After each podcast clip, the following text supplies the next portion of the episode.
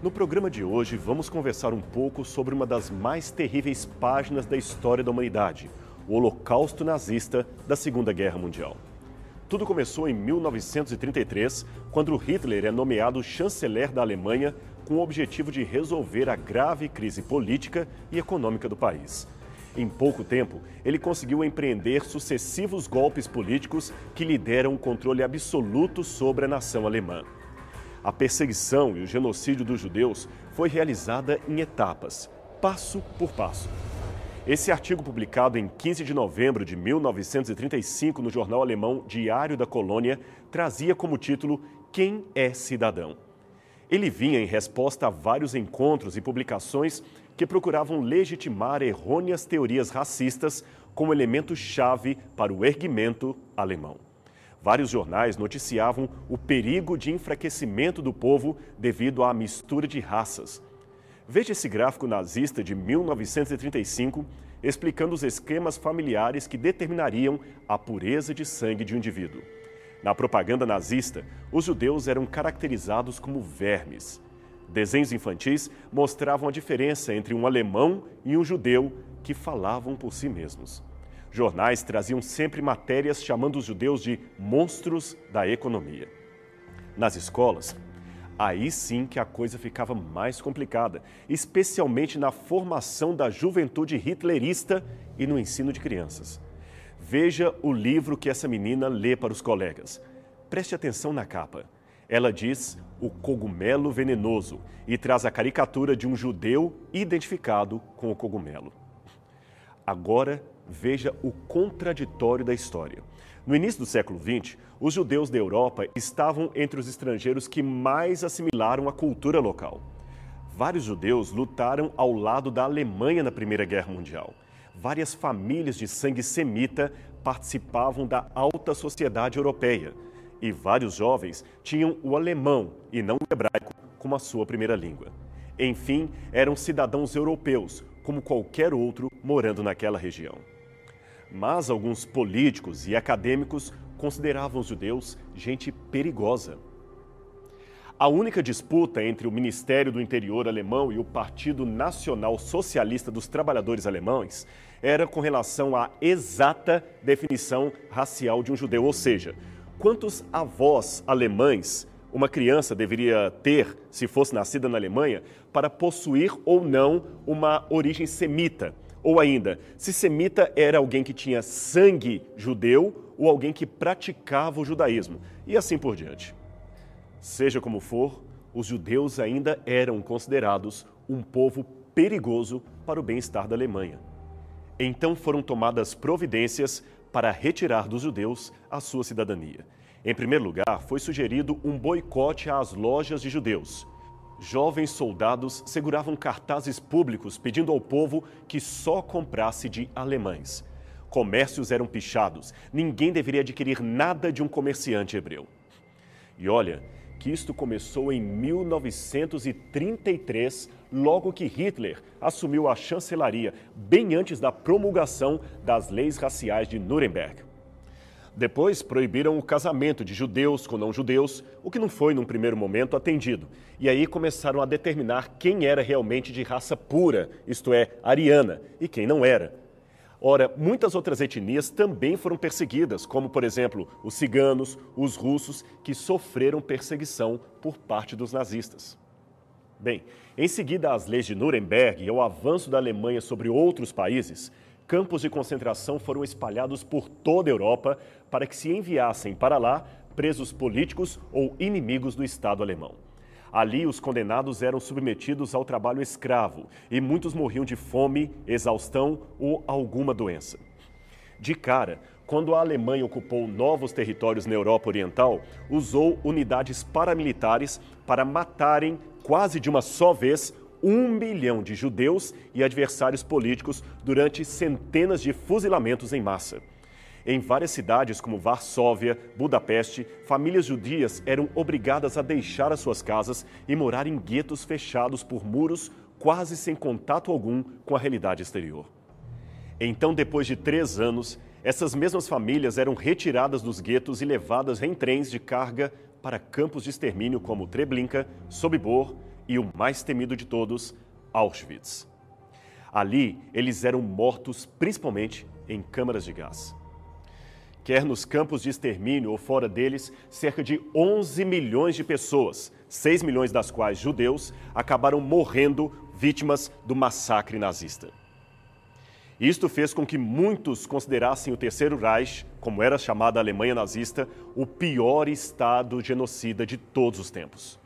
Agora, quando nos deparamos com um quadro aterrador como este, e outros absurdos semelhantes que ocorreram em outras partes do mundo, em outras épocas, com outras vítimas, inevitavelmente nos perguntamos: aonde estava Deus?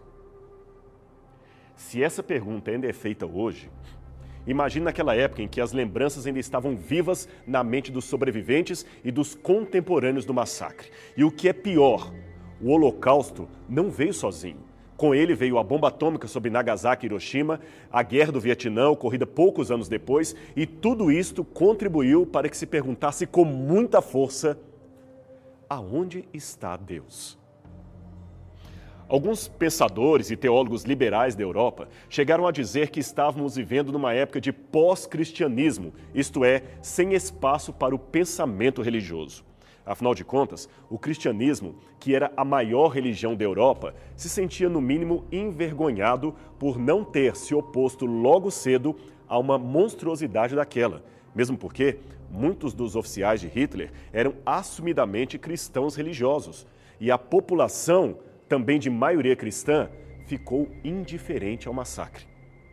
Este é o pastor luterano Martin Niemöller, um dos poucos que se declarou abertamente contrário à propaganda de Hitler. Ganhador do Prêmio Lenin da Paz, esse homem sofreu perseguição dos nazistas e quase foi morto pelo regime. Mas a sua maior angústia era a indiferença dos seus contemporâneos que se diziam religiosos cristãos. Certa vez, esse mesmo pastor foi convidado para falar no Congresso americano e alguém lhe perguntou por que, num país com tantos católicos e protestantes como a Alemanha, Hitler conseguiu fazer o que fez. A sua resposta veio na forma de um poema irônico que ele mesmo escreveu. Quando os nazistas levaram os comunistas, eu me calei, porque eu não era comunista. Quando eles levaram os sociodemocratas, eu me calei, porque eu não era sócio-democrata. Quando eles levaram os sindicalistas, eu não protestei, porque eu não era sindicalista. Quando eles levaram os judeus, eu não protestei, porque eu não era judia. Quando eles me levaram, não havia quem protestasse. Forte, não é mesmo? Será que o mundo estava experimentando o fim da ideia de Deus? O filósofo Robert Nozick afirmou que após o Holocausto pouca coisa sobraria do cristianismo. Ele escreveu: Ainda restam os ensinos éticos e o exemplo de vida de Jesus antes de seu fim. Mas a mensagem de salvação do Cristo não tem mais significado. Neste sentido, a era cristã chegou ao seu final. Em 1966, a revista Time publicou esta matéria de capa: Deus está morto o artigo falava de um movimento, então recém-inaugurado e fruto do pós-guerra, que apregoava uma teologia radical chamada de teologia secular, ou mais comumente, a teologia da morte de Deus. A ideia dos seguidores deste movimento era criar uma visão de cristianismo que pudesse ser acomodada ao secularismo pós-guerra, especialmente aquele presente na Europa e nos Estados Unidos. Dois famosos teólogos precursores desse movimento foram William Hamilton e Thomas Altizer. Este último, inclusive, chegou a escrever um livro muito vendido com o curioso título de O Evangelho do Ateísmo Cristão. O curioso, no entanto, é que, apesar da lógica que o movimento aparentava trazer, afinal de contas, os ventos pareciam mesmo soprar na direção de uma negação coletiva de Deus, apesar disto, Deus não foi embora. O movimento foi um fracasso. O próprio Altizer admitiu posteriormente: Meu grande fracasso foi imaginar que eu poderia escrever de um jeito que afetaria o leitor comum. Mas no final, não consegui me fazer claro, nem mesmo para leitores educados com background em teologia. Alguém chegou a ironizar que, dez anos depois de iniciar o movimento, a teologia da morte de Deus tinha tantos adeptos que, se fizessem um congresso mundial, bastaria alugar uma cabine telefônica e não um auditório. A pergunta legítima que tanto ateus quanto crentes podem fazer neste momento é a seguinte: por que Deus, ou pelo menos a ideia de Deus, não foi embora? Por que, que a crença da divindade persiste em ficar, apesar de um argumento tão forte como este, de milhões de assassinatos sem nenhuma aparente intervenção divina?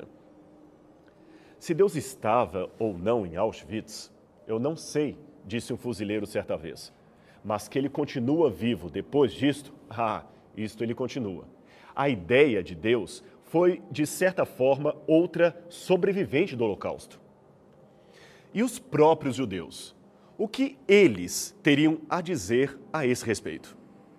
Num primeiro momento, tudo levaria a acreditar que os judeus, em grande massa, perderiam sua fé. Afinal de contas, eles foram as principais vítimas do Holocausto. Aliás, um dos primeiros rabinos a escreverem sobre o tema do Holocausto e Deus foi Robert Lowell Rubinstein. Ele escreveu o seguinte: Como filhos da terra, nós, judeus, tínhamos uma ideia errada de nosso destino. Nós perdemos toda esperança, consolo e ilusão. Um Deus que tolera o sofrimento até mesmo de uma única criança inocente ou é infinitamente cruel ou indiferentemente, sem condições de oferecer qualquer esperança. Ora, os teólogos da morte de Deus aplaudiram a posição do rabino Rubinstein, mas duas coisas nos chamam a atenção aqui neste ponto.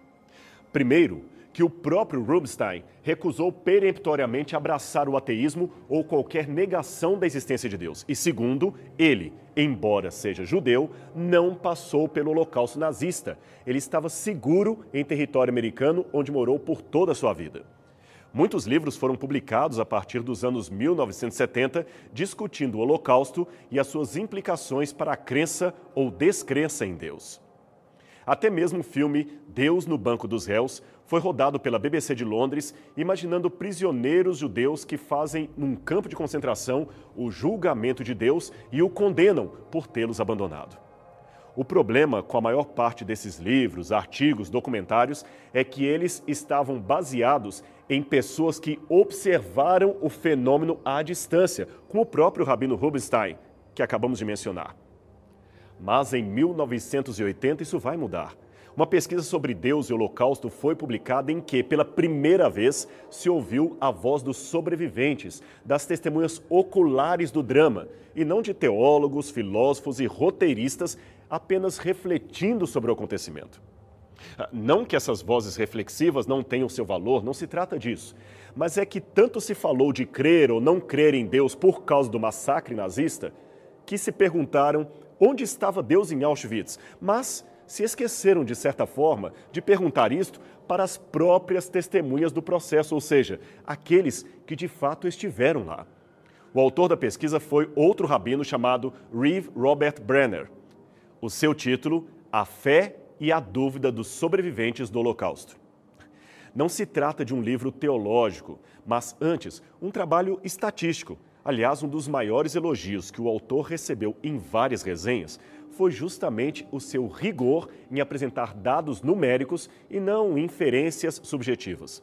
A sua própria opinião pessoal mal aparece. O livro demorou nove anos para ser concluído e contou com o apoio e assistência do prestigiado Instituto de Pesquisas do Holocausto, ligado ao Yad Vashem de Jerusalém. Pois bem, o que a pesquisa revelou foi que, num resumo, um terço dos entrevistados que já eram em grande parte ateus antes do Holocausto, disseram ter perdido a sua fé ou qualquer possibilidade de um dia construí-la. O outro um terço disse ter tido a intensidade de fé diminuída, mas não abalada ao ponto de se tornarem descrentes. E o outro um terço disseram que a sua fé foi aprofundada e fortificada depois da experiência.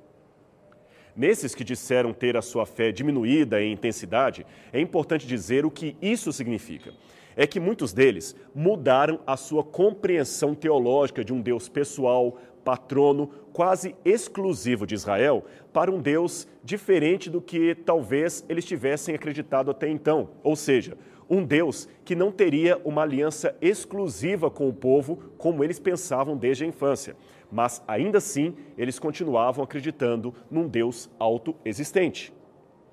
Finalmente, nas palavras do próprio autor da pesquisa, em uma entrevista que ele concedeu à jornalista Raquel Bauman, os números indicaram que aquelas pessoas que eram crentes antes do Holocausto geralmente descobriram que a experiência do campo de concentração e sua sobrevivência confirmou suas crenças, ao passo que os que eram céticos acharam que o Holocausto confirmou seu ceticismo. Em outras palavras, o argumento do Holocausto abalou mais as crenças de quem o viu de fora do que dos que o experimentaram de dentro. Os que ali estiveram, crentes ou descrentes, continuaram, em sua maioria, sendo aquilo que sempre foram, crentes ou descrentes em Deus. Muitos mudaram, é claro, a sua concepção de Deus, mas não a sua crença na existência dele. Eu quero agora usar como exemplo de sobrevivência do Holocausto a situação de um homem cujas ideias sobre Deus e psicoterapia rodaram o mundo inteiro. Estou falando de Viktor Frankl, o fundador da logoterapia, a terceira escola de psiquiatria de Viena. O trabalho de Frankl foi muito importante, especialmente na cura de pessoas com depressão e suicidas em potencial. Ele chegou a ser professor visitante em Stanford e Harvard, e os seus livros foram traduzidos em mais de 20 idiomas. Mas o que talvez nem todos saibam é que em 1942, ele, Viktor Frankl, a sua esposa e seus pais foram deportados para diferentes campos de concentração nazista. O seu pai morreu de fome. A sua mãe, transportada para Dachau, morreu na câmara de gás. E a sua esposa, de apenas 25 anos, também morreu noutro campo de concentração em Bergen-Belsen. Só sobraram ele e um irmão que havia fugido da Alemanha. E a sobrevivência de Frankl não foi sem sequelas. Ele havia ficado em Auschwitz e só foi libertado em 27 de abril de 1945, quando os aliados chegaram ali. Ele havia sido discípulo de Freud na juventude, mas acontecimentos como o Holocausto fizeram-no romper com os ensinos de seu antigo mestre. Freud, por exemplo, por causa do seu ateísmo, dizia no livro O Futuro de uma Ilusão que a religião é uma compulsiva neurose universal da humanidade.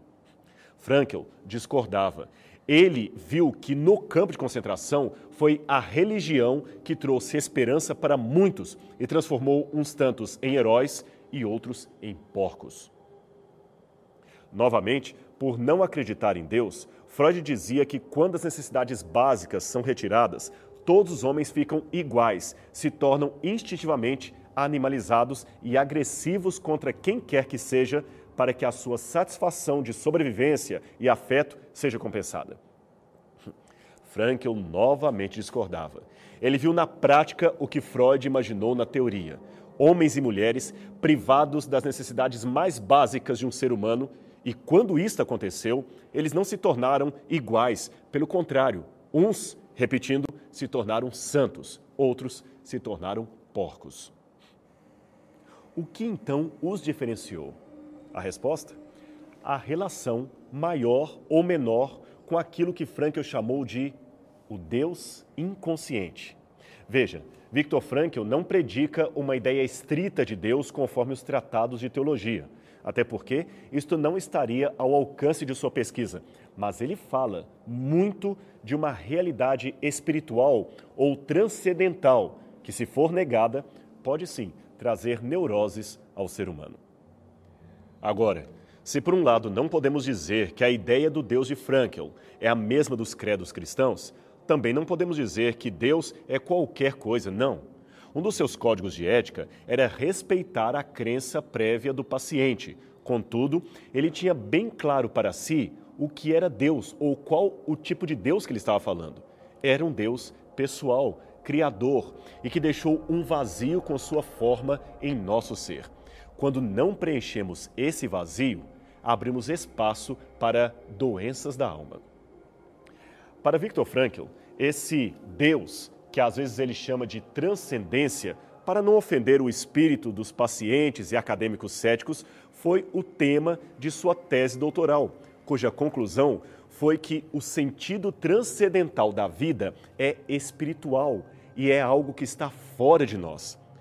Ele justifica a nossa existência e este mesmo sentido nos traz a paz, mesmo em meio a uma provação tão severa como a do Holocausto. Esse existencialismo de Frankl é diferente daquele existencialismo ateísta de filósofos como Jean-Paul Sartre, que, negando a realidade de Deus, dizia que devemos aprender a nos conformar e tolerar a realidade de falta de significado neste mundo. Frankl dizia que não, que o Logos divino é superior à lógica humana. É ele quem traz sentido à nossa existência. E o Logos divino que Frankl diz menciona, ou pelo menos lembra muito de perto, aquele Logos mencionado no Evangelho de João, aquele que se fez carne e habitou no meio de nós. Ainda continuando o pensamento de Viktor Frankl, ele dizia, num exemplo, que quando nós negamos falar com essa transcendência, quando nós negamos conversar com Deus, enfim, quando negamos orar, o organismo dá o seu jeito e começa a procurar orações por conta própria. Por exemplo, você já viu que muitas pessoas acabam conversando sozinhas? Uma pergunta boa para se fazer a um ateu é a seguinte: se não existe Deus, nem nenhum transcendente, quem é essa pessoa com a qual nós conversamos quando estamos sozinhos? Preste atenção, parece ser um companheiro, um amigo que sempre entende você. Você está diante do espelho penteando o cabelo e questionando para esse amigo invisível por que tal coisa está acontecendo ou tal coisa não está acontecendo. Ele entende você, ele o escuta, mas a pergunta óbvia é: quem é esta pessoa? Na interpretação de Frankl, esse falar sozinho de si para si mesmo, que ele chama de solilóquio, é uma maneira do inconsciente fazer uma oração quando nós negamos orar. Isto mesmo, Frankel chegou à conclusão que nós precisamos orar. Faz parte da necessidade básica do nosso organismo, como o alimento, o descanso, o afeto. Também precisamos de relacionamento com a transcendência. Precisamos de oração. E quando não oramos, começamos a conversar sozinhos. O que precisamos entender, independente da nossa experiência com o sofrimento, é que existe um vazio com forma de Deus no nosso coração, quer admitamos ou não. Mas o mais bonito disto é que também existe um vazio com a nossa forma no coração de Deus. Sabe, nós que estudamos o acontecimento à distância, através de livros e documentários, podemos até ser tentados a dizer: Deus não existe, Deus não estava em Auschwitz. Como pode ele ter permitido uma atrocidade daquela e tantas outras que existem por aí, porque Deus não faz nada. Sinceramente, eu mentiria para você se dissesse possuir uma resposta objetiva a estas indagações. Um dia, talvez, eu faça a pergunta pessoalmente a Deus quando tiver a oportunidade de estar na glória, e você também. Mas por ora, basta-me o testemunho de milhares de sobreviventes que, como Viktor Frankl, disseram: Eu estive em Auschwitz e Deus estava ali comigo. Ilusão? Não sei. Mas eles sobreviveram à catástrofe e reconheceram o poder de uma força divina maior do que eles mesmos e que lhes deu a força que jamais teriam por si próprios. Pense nisto.